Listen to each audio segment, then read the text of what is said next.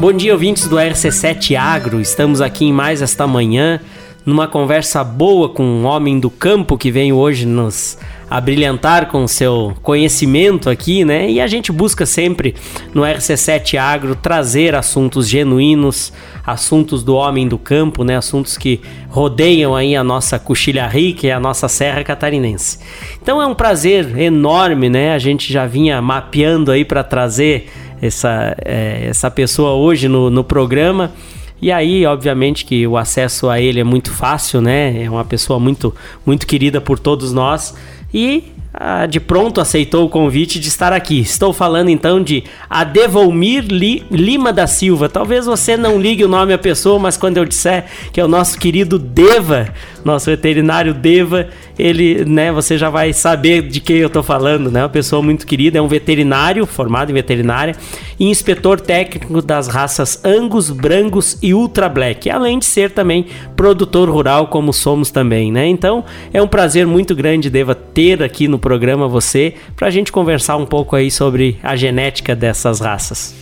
Muito bom dia, é, me sinto lisonjeado e orgulhoso de, de poder estar tá comentando e falando sobre alguma coisa que a gente gosta e acredita, que é sobre genética, sobre produção rural e principalmente ser produtor rural.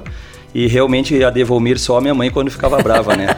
ah, é, né? Que daí chama o nome deixava... completo, a coisa daí é ah, brava. Ah, ficava difícil, mas é o popular Devo aí, sem, é, dando essa liberdade para todo mundo falar. Muito obrigado pelo Sim. convite.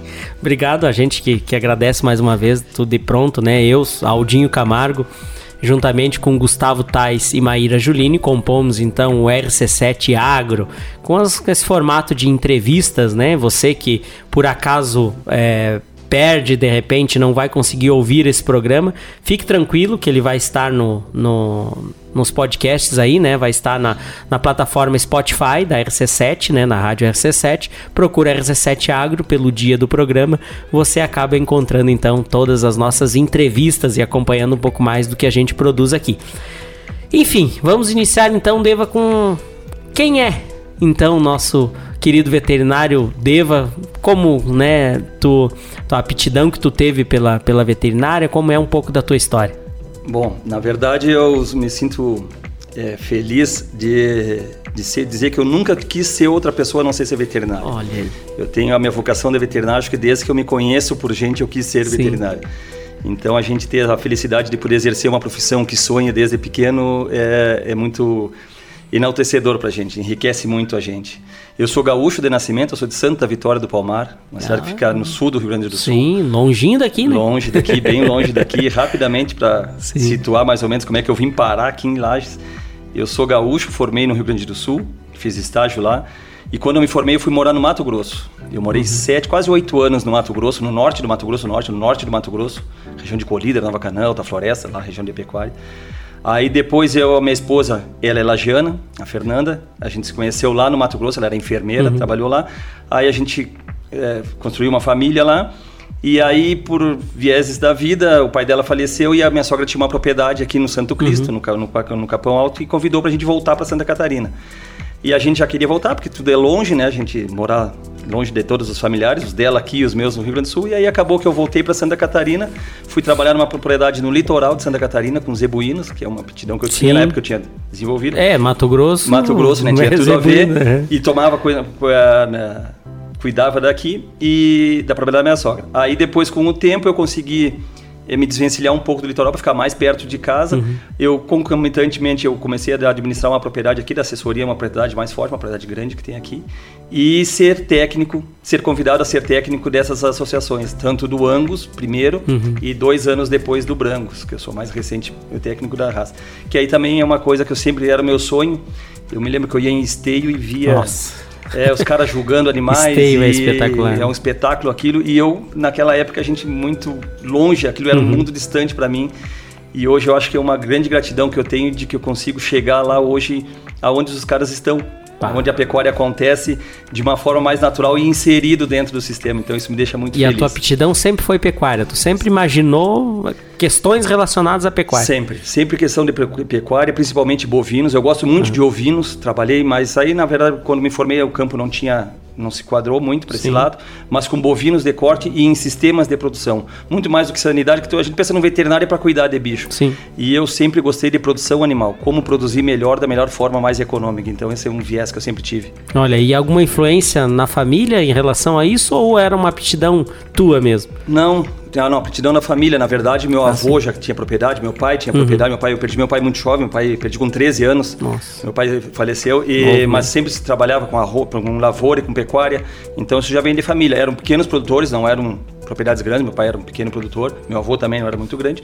Mas a gente sempre teve envolvido com isso. A pecuária sempre de foi família também. dentro da nossa família, sempre não, existiu. Não deixa de ser uma, uma, uma como é que como é que a gente é, pode dizer, não deixa de ser uma, um sequenciamento, uma sequência daquilo que você viveu quando criança, né? Na realidade, uma aplicação daquilo que você aprendeu também com seu avô, enfim, um, ou pouco que, que teve convívio com, com seu pai também, né?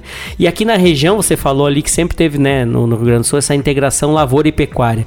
É uma realidade nossa, da, de Lages falando, Coxilha Rica, mais especificamente, é uma, integra uma coisa nova, né? Se a gente for considerar aí, é, é 15, 20 anos talvez para cá, que se atentou a isso e começou então a, a expandir um pouco mais, né?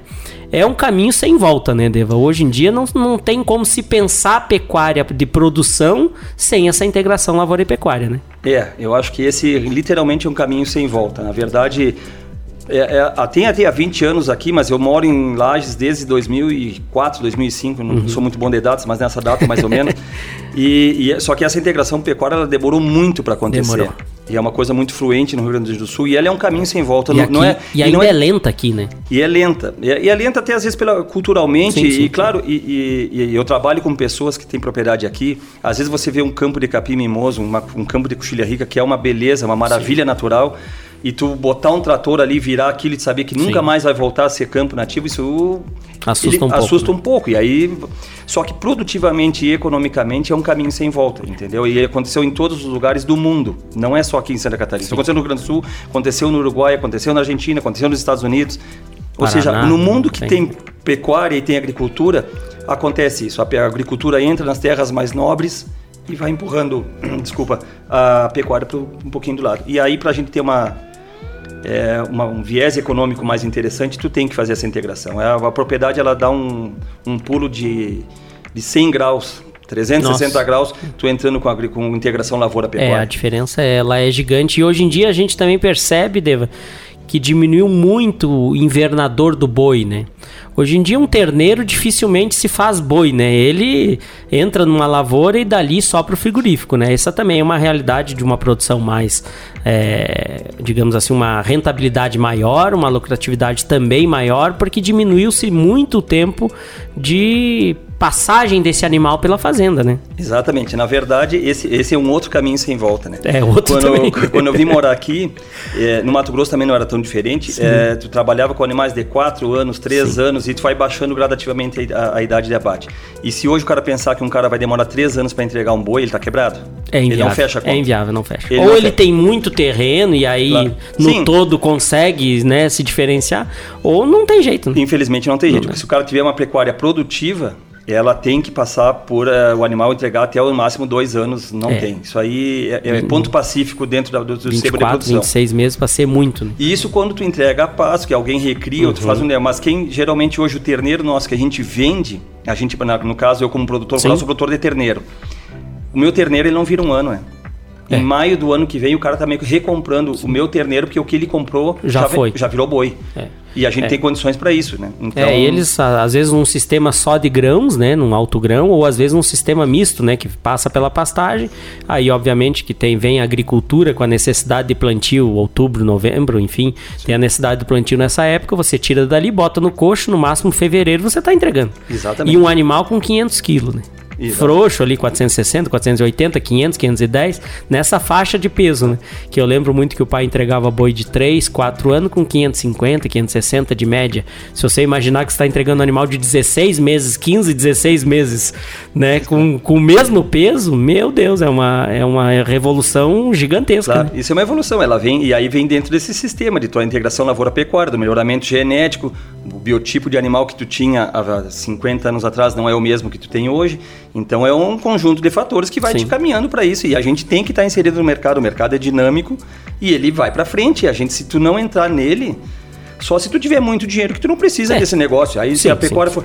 Porque, é, se a pecuária for um hobby, daí. Exatamente, é isso que eu quero quer. dizer assim: tem pecuaristas e tem é, pecuaristas. É, sim, sim. Então cada um sabe onde aperta o seu sapato. Mas sim. se tu tem uma atividade que tu faz o teu balanço anual, tu tem que saber que ela tem que ser rentável de uma forma ou de outra. E aí que a gente sabe onde que aperta o gargalo, entendeu? Sim, diminuir uma categoria aí de, de dois anos de Nossa. permanência na fazenda, meu Deus, é uma diferença gigante, além da rotatividade claro. do, do, do, da venda, né? Claro. Você Claro que, que, quando você tem o rodízio pronto, o pai já tinha o rodízio pronto lá, os animais de 3 para 4 anos que ele vendia, os de 2 para 3 que estavam entrando e os que estavam desmamando. Então, mas até chegar lá, e esses 4 anos, como é que tu aguenta, né? Até você conseguir fazer isso, quando você já tem, o, claro, num giro maior é claro. muito mais fácil. A gente também optou por, por, por vender o terneiro, que eu acho que é um mercado, né, que esse ano sofreu um pouquinho, né? Obviamente, teve alguns reflexos aí numa diminuição do preço, mas ainda é um bom negócio, né? E, e acaba que se a gente não diferenciar no mercado, era um ditado antigo que o meu avô dizia que boi lerdo bebe água suja, né? Exatamente. Ou você se adapta ou o mercado te engole, né? Exatamente. É, na verdade, é, quando a gente pensa em, em valor de produto, na verdade, assim, só um adendo aí. Sim, é, à vontade. A pecuária, eu, eu, quando eu vim trabalhar aqui, eu, eu trabalho e dou assistência numa, numa propriedade que ela era extremamente tradicional em que vendia o boi com 3 para 4 anos e hoje ela inverteu completamente o ciclo dela e a gente engorda o terneiro até os, o boi até os 18 meses. Uhum.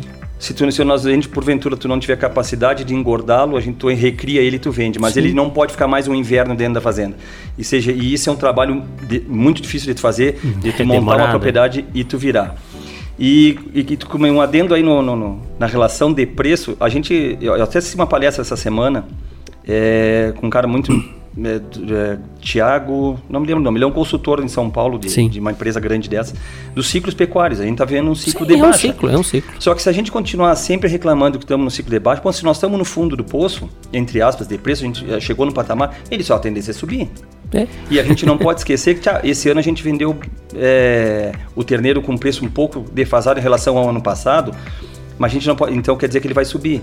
Então a gente tem que pensar o seguinte: o terreno que eu vender em 2025, eu tô botando na barriga da vaca agora. É. Então a gente tem que pensar assim, pá, tá ruim, bom, tá. Pior que tá, não vai ficar. Não. Entendeu? Então daqui para cima, então assim, mas eu, se eu chegar agora, ah, esse ano eu não vou inseminar a vaca, eu não vou entourar a vaca, é. eu vou vender não, vaca. Não, não, tem que continuar. Tem que continuar produzindo, e porque daqui a dois anos e eu outra, Deve, é o ano para adquirir matriz. Perfeito, é o ano de investimento. É o ano para adquirir matriz. É, é, é, é, na, é na, na, digamos assim, na deficiência ou no problema que você cresce. Né? Quando tem uma dificuldade que a gente aproveita para crescer. Quem é do ramo sabe que agora é o momento de crescer. Totalmente. É o momento é... de crescer. Eu duvido que a gente venda um terneiro no mesmo preço desse ano, ano que vem, e em 2025 ainda muito menos. Exatamente. Né? 2025 eu acredito, claro que o ano passado a gente viveu uma realidade que foi um pouquinho fora da curva para cima foi assim um pouco até demais em alguns momentos, né? Um, lotes valorizados até de uma certa forma demais, porque, enfim, tava todo mundo feliz, contente, né? Claro. E tudo mais. Agora a gente com um ciclo de baixa, muitas fêmeas sendo abatidas e tudo mais, esse reflexo vai acontecer. A gente teve aí Santa Catarina é o quinto estado, era até semanas atrás, é, quando eu vi essa tabela, não sei se algo mudou, mas era o quinto estado em número de abate de fêmeas, né? E Mato Grosso superando o abate é. de fêmeas em relação a machos, porque isso aí é não precisa, não é uma bola de cristal, né? Não precisa nada de demais para saber que vai faltar terneiro no mercado o ano que vem, talvez nem tanto, mas no outro ano muito mais. Claro. É, porque já, exatamente, exatamente, essa é a leitura. E aí é o ciclo, né? E aí é o ciclo, é exatamente a leitura. Hoje estamos é. na baixa, ele a tendência a subir, só que o meu produto eu vou ter daqui a dois anos para vender é. Entendeu? Um cara que nos deu a palestra muito interessante, ele falou assim, ó, vocês viram algum grande investidor comprar ações de bolsa na alta? Não. Nunca. Ele acredita nela quando está na baixa e investe. Claro. É o caso de investimento. Então, assim, se está um momento ruim para a gente vender, está o bom para investir. Então, acho que a gente está nesse viés é. aí. Hoje, adquirir fêmeas é um, é um. Porque, assim, é o que sai do mercado são os aventureiros, né? Aqueles que, que aproveitam que, que, o produto tá bom, produzem porque aquele momento era bom produzir terneiro. Aí ele viu que baixou, mata tudo as fêmeas, né, né? Tipo, vai tudo pro frigorífico, troca de, de ramo e daí volta daqui dois anos. Então, a gente que tem uma, uma estrutura consolidada, né, na, na, na pecuária, enfim, é só ficar quietinho lá, fazendo o que já faz, né? O arroz com feijão bem feitinho, investindo em genética, investindo em matriz, que a, a coisa vai voltar, né? Ainda, ainda com toda essa baixa, ainda não foi um ano de prejuízo né? A gente, claro, Sim. é uma indústria céu aberto, depende das intempéries do tempo, mas um verão muito bom que foi. Não, não, nós não tivemos prejuízo na pecuária, é uma coisa muito, é, muito segura o investimento, claro. né? Claro, você não pode fazer loucura num ano de baixa, né? Sim. É, loucura que eu digo, altos investimentos, então você faz aquele, né? O teu ali bem feitinho, investe no que tem que investir e aguarda que os resultados virão, né, Deva? Mais ou menos essa leitura que a gente tem observado e conversado com, é, com as é, pessoas. Mas é a leitura correta, na verdade é a leitura correta. Né? Tu tem que adequar o que tu pode investir numa, nessa fase de baixa e de alta, entendeu? E na verdade, assim, a gente, eu, eu, eu creio como produtor rural que eu sou, eu já, desde que eu moro em Santa Catarina, aqui que a gente produz, a gente sempre produziu terneiro é, naturalmente cada produtor tem sua vocação. Sim. Então, se tu tem a vocação de cria, tu pode ter a vocação de recria. E eu acho que tu tem que ser muito bom naquilo que tu faz. O mercado hoje, em qualquer setor, tu Sim. tem que ser bom naquilo que tu faz. Se diferenciar. Se diferenciar. Então, tipo assim, se eu sou produtor de terneiro, eu vou produzir terneiro sempre. Vou tentar produzir o meu melhor Sim. como produtor de terneiro. Vou ter anos de bom de alta e anos de baixa, mas é um negócio. O cara que é engordador de boi também, então tem todos. Do mesmo jeito. Então, porque se a gente começar a pingar de um método para outro, tu nunca vai beber a água limpa que tu falou antes. Não, nunca. Tu vai estar tá sempre pensa, Ah, não, mas agora tá valendo a pena confinar. Então vou confinar. Aí o ano que vem vale o terneiro. Poxa, tudo que você investiu já não vale mais nada. E a pecuária é demorada, se você for ver, não é uma coisa é que você é, não é uma coisa que né, criar galinha que é 21 dias, você tá com os pintinhos ali. Claro, exatamente. É, do, é que nem você disse, é dois anos, você tá preparando esse ano as fêmeas que venderão terneiros em 2025, tipo né? São dois anos São até lá. São dois anos até lá. Muita e aí, se coisa a gente não pode produzir mudar. agora, é. em dois anos vai ter, aí Sim. vai estar um vendendo terneiro, sei lá, 15, 18 a 20 reais e eu não tenho terneiro para vender. E você lá parado. Entendeu? Então tem que pensar é, nessa ótica é, tem aí. Que, tem, que, tem que cuidar porque é ser fiel àquilo que você tem vocação e seguir, né? Nem todas as, as fazendas produzem só terneiro ou só engorda, algumas fazem ciclo completo, enfim, né? Ainda tem um invernador de boi, mas eu particularmente na coxilha conheço dois ou três, o restante já migrou para uma outra, uma outra forma, né? Mas o que a gente é, entende, se a gente pode dar um recado para o ouvinte, né? Ou para quem não existe receita de bolo, né? Mas enfim, se a gente pode dar um recado, seja fiel àquilo que tu se propõe a fazer e faça bem feito. Né? Exatamente. Eu acho que esse é o recado principal que a gente, quando conversa em conversas informais de pecuária, é isso aí. Se tu tem uma vocação e tu tem uma propriedade direcionada para isso, claro, tu tem que achar a vocação na tua propriedade. Também não adianta o cara Sim. daqui a pouco querer fazer uma coisa que a tua propriedade não, não tem condições. Mas seja fiel a ela e, se, e melhore essa atividade que no final a gente vai colher os, os, lucros e os louros desse trabalho, porque ele é árduo, ele é demorado. É demorado. Não se, pecuária, infelizmente, não se faz de um ano para o outro, você não renova um rebanho de vacas de um ano para o outro. Você não padroniza terneiro de um ano para o outro. Exatamente. esse é um trabalhozinho de formiga é. que eu falo, né? o cara vai todo ano, mas uma hora a gente colhe os frutos desse trabalho, entendeu? E aí às vezes são, são as, o que é, agrada a gente. É, e, é e, e, enche os olhos, né? Agora já, a gente já está se aproximando pro, de uma época que eu. É, para mim, é a época que mais me, me contenta, assim, me alegra, que é dos nascimentos, né? Ali em casa eu programei, ali no Lajeado Bonito, a gente programou para os nascimentos iniciarem aí 10, 15 de julho, mais ou menos, que daí as, as primíparas nascerem, é, criarem em cima da lavoura, né? Enfim, ir para pastar já pensando, né, na condição corporal delas futuro, então já existe um, né, um planejamento em relação a isso. Mas quando começa a nascer, que você vê ali, cara, bah, esse ano foi o primeiro ano que nós usamos o Blackjack, que é um touro brancos também, que nós já vamos no segundo bloco entrar nessa, nesse viés aí do, do da genética, né? É, Angus, bran, bran, é, Brangos e Ultra Black, que eu acho que é o, o, o, maior foco do teu trabalho hoje, né? Além de, de ser produtor rural, né, Deva? Uhum. Então essa é uma época que é maravilha, gente. Você vê lá nascendo o terneirinho, você vendo o formato, o jeito. Daqui a pouco você enxerga o touro naquele terneirinho, tipo o expresso que nós usamos ano passado nas, nas terneiras, nas novilhas de dois anos, né? Que a gente semina a partir de dois anos. Você vê na carinha deles o touro, né? Porque como imprime Exato. a característica, né? Exatamente. Talvez nasça um pouco mais tapado do que, do que é, é, cara branca, né? Uhum. Mas enfim, não deixa de ser um, ter, um baita de um terneiro. E você enxerga na cabeça, no formato da orelha, você enxerga o expresso ali, uhum. né? Da mãe rainha na mesma hora. Isso é, um, é uma maravilha, né? Mas é um assunto pro, pro segundo bloco para nós começarmos aí conversar um pouco mais, então especificamente sobre genética e pastagens, né? Então quem está nos ouvindo, segura um pouquinho aí que a gente vai pro break e volta já já. Bom dia, ouvintes do RC7 Agro. Estamos voltando aqui para o segundo bloco, então, dessa prosa boa aqui com o Deva, um veterinário conhecidíssimo aqui na nossa região né? Que quem diz que quem bebe a água do Caveiras não, não, não quer ir embora mais, né? É verdade. Isso é verdade, né, Deva? Então, no primeiro bloco a gente conversou um pouco sobre a história do Deva, conversamos um pouco sobre o mercado, enfim, sobre tudo que rege a nossa pecuária, principalmente em relação à Serra Catarinense aqui, né? E voltamos para o segundo bloco com o intuito então de conversarmos um pouco mais sobre genética, né? Sobre pastagens genéticas, é, alguma, alguma situação em relação a manejos, né? De repente nesse sentido, né, Deva? Hoje vocês trabalham, você trabalha, Deva, mais especificamente em algumas fazendas que tu é, presta serviço, né? É, com o Angus, o Brangus e o Ultra Black. É especificamente mais essas raças, o Angus mais o preto ou o preto e o vermelho também?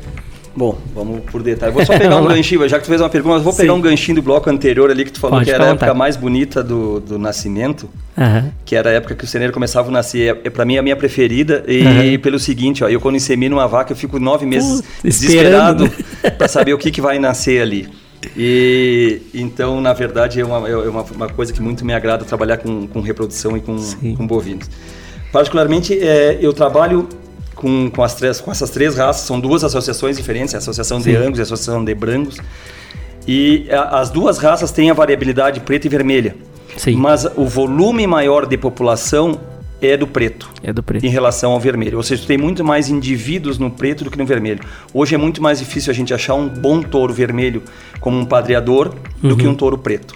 Uhum. E só uma curiosidade, é, para saber o único lugar no mundo em que é separada as associações de preto e de vermelho é o Red Angus americano, que é uma associação separada do Aberdeen uhum. Angus. São duas, digamos que não são duas raças, é a mesma raça, mas são, são separadas. No, no resto do mundo, todas as raças trabalham na mesma associação, é o único lugar que é separado.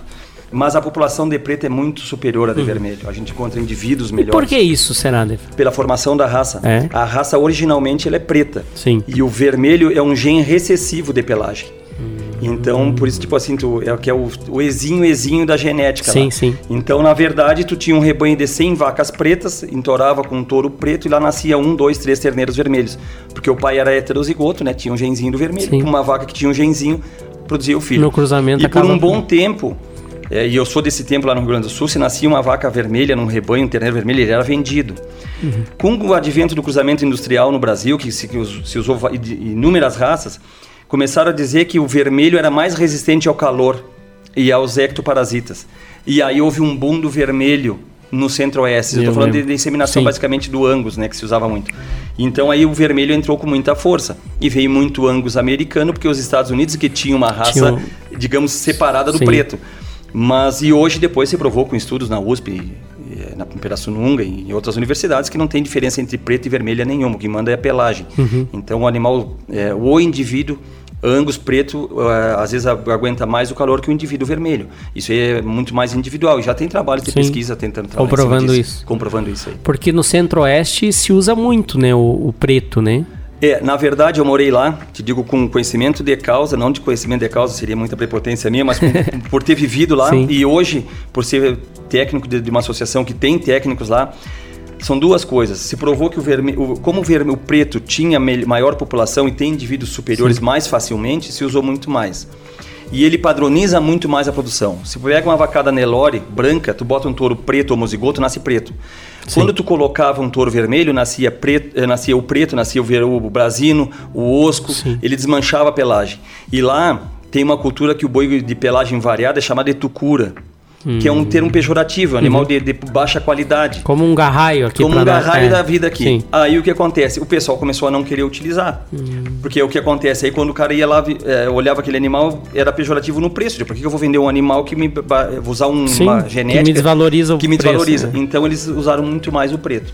Mas basicamente em cima da vaca Nelore foi o cruzamento que mais andou é o Angus. Tanto é que foi a raça que mais vendeu sêmen e ah, surgiu até o sintético. E, e depois que, é, que, o sintético é, uma, ele vem de uma outra é, viés, mas é, para tentar achar um nicho de mercado, mas já ele já foi usado há muito tempo aqui no Rio Grande do Sul. Na verdade, o, o Brangus e o Brafor, ele foi criado na Embrapa de Bagé. Hum. Tanto que antes se chamava, era o Brangus tinha o nome de Ibagé e o Brafor tinha o nome de Pampiano.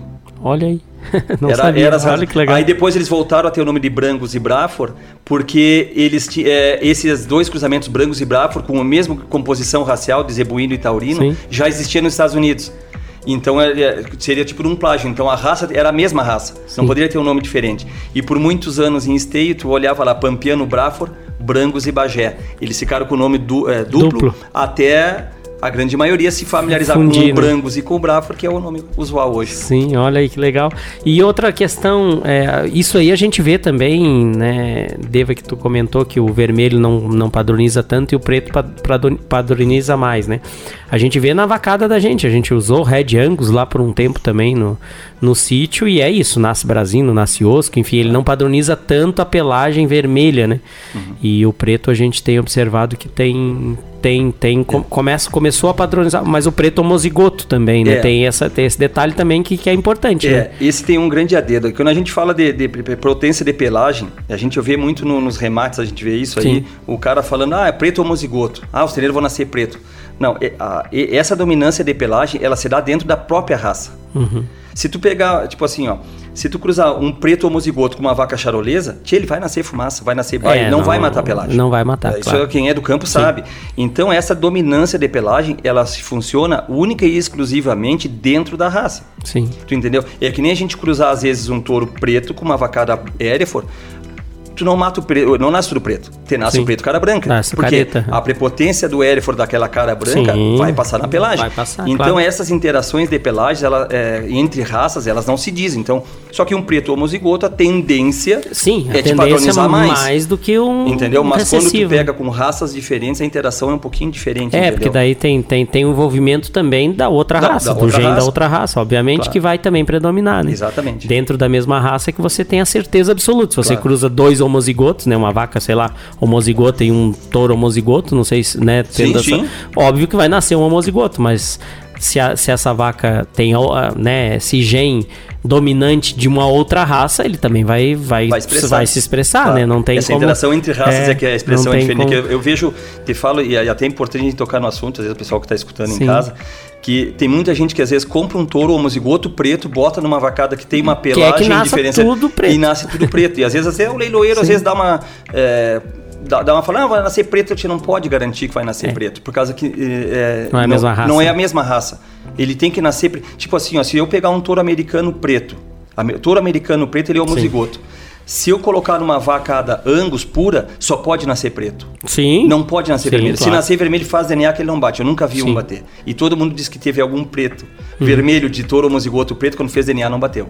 É, não, Não existe. Não, tem como que é a Entendeu? mesma raça. Mas isso é dentro da raça Verdin Angus. Quando extrapola com outras raças, não. E no sintético também não, porque o Brangus, ele tem o é, preto e eu queria vermelho, te mas ele- perguntar isso. E o sintético, não- isso não quer dizer. não daí. vale também, porque aí o sintético eu posso ter uma vaca base Brangus, Brasina, Osca, elas se- são pelagens aceitadas, aceitáveis dentro Sim. da raça. Então também esse- essa preponderância também não dá, porque não sabe de Pode onde que ser ela veio. Isso, pode ser que lá na frente algum gene seja expresso e Claro. alguma pelagem diferente Sim. Lá na aconteça. quinta geração, É. tem- te- teve um caso, ra- rapidinho, assim, um caso de um, de um touro que foi vendido como homozi- homozigoto preto, porque o produtor disse assim, ah, esse touro tem cinco gerações, quatro gerações de, de preto, mãe preta e touro preto. Uhum. E nasceu o bicho vermelho. Aí tu vai pegar a árvore genealógica dele, tem uma vaca vermelha lá na Lá quinta longe, geração. é. E ela puxou, porque, entendeu? Sim, sim, Então, sim. na verdade, a gente não pode afirmar isso. Sim, é, a gente vê é, até nessa questão do, do, do, do Expresso, a gente conversando em off com, com o Edson ali também. Ele também tinha uma linhagem, de certa forma, um bisavô, não lembro agora bem certo, que tinha essa característica, né, um pouco mais tapado, Tapado, né? exato. E acaba, às vezes expressa, às vezes não expressa também. Isso é, também é muito, muito é, impreciso de você né, Claro, cravar sim, que sim. vai acontecer, né? Enfim, é normal. E outra coisa em relação ao ganho de peso, Deva. Antigamente ninguém queria o black. Né? Antigamente, que eu digo um, Sim, um sim. bastante tempo atrás. Não, Deus o livre, não quero, não quero. É, mas é só carrapato, é que não sei, não sei. E aí, depois de um tempo, começaram a entender que era uma raça que tinha um ganho de peso diferente das outras, né?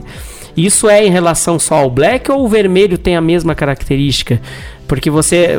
Eu já conversei com confinadores que disseram: não, cara, se tiver um, um aberdinho, eu vou preferir ele, ou um brangos, enfim, alguma raça nesse sentido, eu vou preferir ele porque é o primeiro que eu tiro do confinamento, é o primeiro que eu vendo. Tá. Bom, então vamos. ah, Esmiuce vou- nós Vou, vou tentar, tirar, te- te- tentar explicar por isso. É, na, bom, na verdade, assim, ó, eu nunca. Eu, como bom veterinário gostar de produção, é assim, eu sou técnico de duas raças, mas uhum. eu não. É, e, e, acredito nelas por, por convicção, mas. Sim.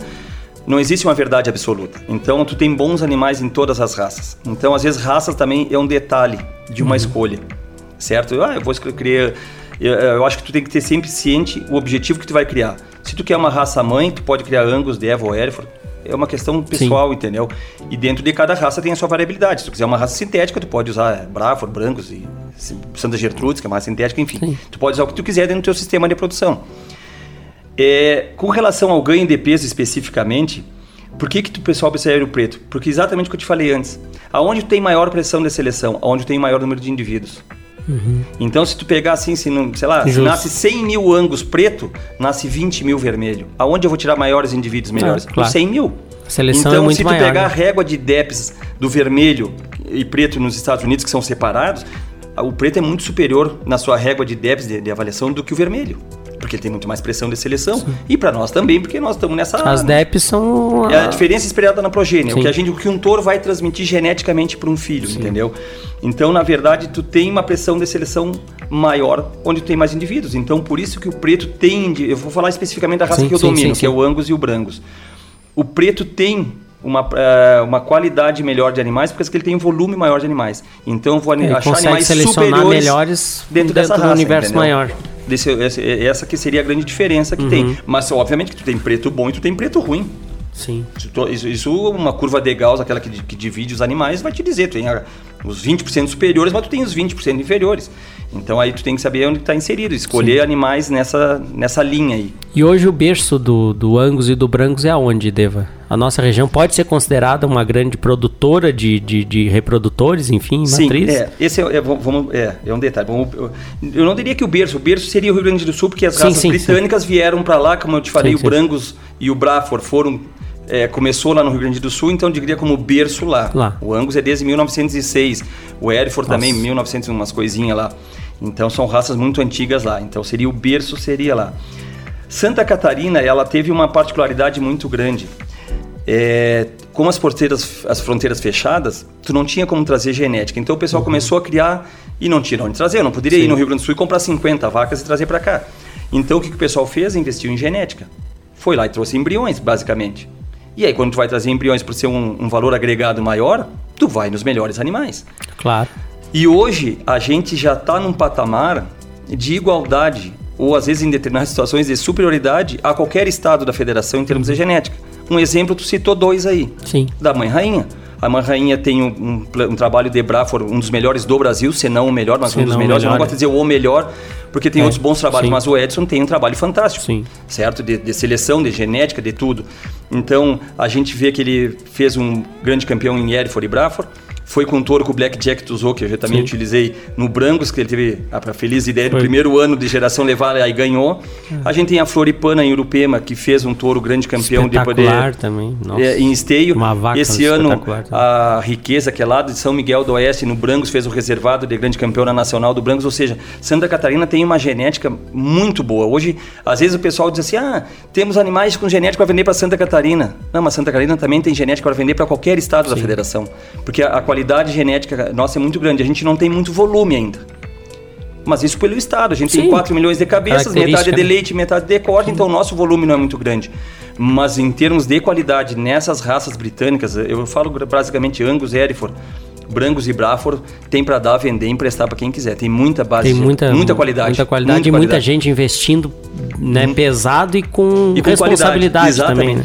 Investindo, investindo com qualidade. Sim. Eu acho que esse é o ponto chave da coisa. Eles investir, a pessoa, quem está iniciando investindo está investindo com muita qualidade. E aí colhe os, os, frutos desse os investimento. Os acabam vindo, né? Recentemente o, o Edson teve aqui para a gente falar do Nacional, sim, né? Sim. Do Angus e Brancos, do Braford, é, e Erford, enfim, que, que, que foi é, no mês de março, né? Isso. E aí ele comentou isso, né? Cara, você chega lá, você pode ser premiado ou não, porque todos são bons. Você pega as cinco lá, mas sei lá, que estão disputando, qualquer uma pode ser a campeã. Exatamente. Né? né? Então você fica, claro, torcendo para que o seu animal seja, né? Mas são muitos animais bons e foi um recorde, né? Quase 60 produtores, 400 e poucos animais. Então foi um recorde no, no, nacional, que é a Copa do Mundo, e ele comentou isso, né? É muita qualidade que você vê em animais de argola, né? Então. Claro. A argola, ela é uma. É, ele é um viés, é bem isso aí. Tu, tu pode, qualquer um pode ganhar. Eu, é, porque tem uma pessoa que está ali que se chama jurado. É, que é, daí tá vai da particularidade dele. Exatamente. e um jurado, às vezes o cara não gosta de um julgamento de A, B ou C. É. E eu já tive a, a, a, felicidade de ser jurado, mas eu também a responsabilidade, Sim. é muito ruim. É, não tá é julgando. só entregar um prêmio, não, cara. Porque é. assim, ó, tu, tu tá ali fazendo. Dando, só que tu tá dando a tua opinião. Uhum. Então, assim, ó, quando eu vou julgar um animal, eu vejo assim, ó, eu, eu procuro aquilo que o animal tá. o que eu vivo. Sim. O meu dia a dia. O que você quer E às vezes ti. tu pega um cara que mora na Argentina, na Pampa, ele tem uma, uma necessidade de gado. É. E eu moro aqui em Lages, em Santa Catarina, 1.100 metros de altura. Hum. É o outro. viés do julgamento é outro. É outro. o que ele precisa de um bicho Sim. não é o que eu preciso. Então, às vezes, um julgamento, que nem o Edson falou, é Sim. um detalhezinho. Mas o mais importante nessa brincadeira é que quando assim, a pista é uma vitrine do teu negócio. Uhum. Mas hoje a gente já está trabalhando fenótipo com genótipo. Nossa. Esse é o negócio, esse é o pulo do gato. Ou seja, eu, vou, eu tenho um animal que me agrada aos olhos e que geneticamente ele é consistente para passar para sua geração. Sim. Esse é o pulo do gato. Um exemplo tá aí o Black Jack, é um touro dele. Sim que está produzindo bem e, e que os oito vai gostar Sim. e todo mundo está gostando, já está começando a ser usado em rebanho Sim. puro. Por quê? Por causa que ele tem uma genômica muito boa. É um animal que ganhou uma exposição, é. ou seja, ele é bonito. Ele enche os olhos, enche os olhos e geneticamente e tu olha o papel dele também. genético, ele é, é top 1%, é DECA 1 para todas as características Sim. de índice de desmame, índice de, de, de, final e tal. Então isso que é, o, que é a união da coisa, unir as duas, fenótipo Sim, e genótipo. E isso tem ajudado muito a gente também. Eu acho que o protocolo de ATF, né, juntamente, que é a inseminação em tempo hum. fixo, né, artificial em tempo fixo, e juntamente com esse projeto do ATEG, que a gente sempre fala aqui, tem que dar palmas, né, para o Senar, enfim, para todo o sistema Senar. E, cara, isso aí revolucionou de fato. A gente pode, eh, né? Eu já disse essa frase aqui com quando o Sindicato Rural teve aqui com o Lauro Martins. Eu já disse: a gente consegue mensurar um tempo antes a tag e pós a tag né? Que trouxe todo. Não, não é só a questão da inseminação artificial trazendo genética para o nosso rebanho, como o sistema gerencial também, que eles dão uma noção de você entender a tua fazenda como um negócio. Você precisa fazer isso. Ah, não é porque é filho da mansinha que eu não vou descartar uma vaca que cria um ano sim, outro não. Claro. Né? Então, tipo, você tem essa noção e eu acho que o ATEG, cara, é um dos projetos que, que fez o, o, o o contrário dos outros. Os outros a gente precisava vir na cidade para adquirir o conhecimento. Eles foram da cidade para o campo. Perfeito. E isso, cara, meu, isso aí é uma revolução no campo, né? Eu, eu sou suspeito para falar porque eu, tu eu, também já eu, foi, eu, né? participei do ATEG, é, como a propriedade nossa Sim. foi assistida pelo ATEG e uma das que eu dou assistência também foi participou do ATEG e, e tu falou tudo. Existe um antes e um depois do Existe. ATEG. O ATEG ele conseguiu te dar essa parte residencial e desmistificou uma coisa chamada IATF. Uhum. Se eu te contar uma história simples e rápida, eu morei no Mato Grosso e lá a gente já fazia IATF, já apanhava com a IATF há muito tempo lá, porque ela evoluiu grotescamente para o que a gente tem hoje. E quando eu vim para cá, eu fui inseminar as vacas da minha sogra. E eu cheguei no sindicato para comprar medicamento e tinha um produtor de touros aí Sim. da região. E o cara disse, eu comprando, disse, pá, tu tem vaca pura? Eu disse, não, vou inseminar as vacas. Mas tu vai inseminar a vaca comum? Estou te falando em 2004, 2005. Eu digo, tia, vou inseminar. Você inseminava lá, Sim. sempre inseminei. Eu quero um produto melhor, né? E o cara, não, mas inseminação é só para vaca pura. Você vê era essa, era, era, essa, era, era essa era cultura que mesmo. tinha aqui dentro. Era isso mesmo. E o ATEG, ele simplesmente desmistificou. Se a gente olhar uma mangueira de feira de terneiro, quando ah. eu, em 2003, 2004, quando eu vim aqui, não vou falar antes é porque eu não, não vivi. a diferença. E, a, e ver uma mangueira de hoje, tchê, é uma coisa. E, praça, e praças que não tem assistido pelo ATEG, você vê na, os leilões, você olha, você já. Meu, isso aí não tem ATEG. Porque exatamente. você já vê na pista que não entrega uma genética. Não entrega, exatamente. Não entrega, não entrega. Isso, a ATF é o, é o maior é. caminho que tem para tu acessar a essa genética de ponta. Nós estamos falando aqui que eu e tu podemos usar numa Qualquer vaca comercial touro. um touro grande campeão que o Edson produziu para levar lá em. Posso usar o que eu quiser. Entendeu? Imagine quando isso seria possível. Né? E outra, e outra questão também que é importante dizer, Deva, quando que se imaginaria que numa estação de monta, em um único dia, eu teria 50% das minhas vacas prenhas? Que é mais ou menos a média Sim, que um exatamente. É isso aí. Ah, e, né, no desmame, tudo, a, a, né, o tanto da padronização que tu consegue, além da, da raça, enfim, da, da pelagem, que é importante é. também, e o peso. No, o ganho genético. É. Esse peso a mais que tem chama-se ganho genético. É. Tu tem uma diferença. Se eu usar um touro A que me dá 5 quilos a mais que o touro bem. Então, Nossa. isso é um ganho genético que a gente ganha Importante. só com a examinação. Mas o que é bom dura pouco, né? Já estamos se encaminhando para o final aqui. Eu deixo nessa prosa muito boa, muito boa mesmo. Te agradeço de coração. E deixo aqui um, um tempinho para tu fazer as tuas considerações finais, falar alguma coisinha que de repente faltou. Não, tá bem. Muito. Eu, eu agradeço a, a, o convite, eu me sinto lisonjeado de poder, de poder falar sobre pecuária, é um assunto que eu gosto de falar e que nem a gente podia ficar um dia inteiro conversando aqui, porque eu me sinto à vontade de conversar e quanto mais gente a gente fala, a gente ouve opiniões diferentes, às vezes contrárias à tua. Claro. Mas eu acho que só assim a gente se constrói é assim e a cresce. gente evolui. Então eu agradeço a oportunidade que, que o RCC Tiago me convidou de vir aqui falar. Me sinto muito lisonjeado mesmo, de coração, porque é, é, é uma oportunidade de dar voz a quem está no campo. Que a e gente está é... lá e aqui a gente tem um alcance enorme com o programa. A gente assiste hoje com os podcasts, a gente Sim. não pode assistir ao vivo, mas a gente salva lá no Sim. celular e escuta numa viagem. Então agradeço a oportunidade, parabenizo pela iniciativa de vocês de trazerem pessoas do campo, do nosso do dia, mostrando que a gente tem muito a oferecer. Santa Catarina e a região serrana em particular, que a gente está inserido, tem muito a oferecer em termos de pecuária. Muito obrigado a todos os ouvintes aí a, e a tua oportunidade. É isso aí, Deva. A gente que agradece. E a nossa missão aqui no RC7 Agro é dar voz ao agronegócio. Uma boa semana a todos.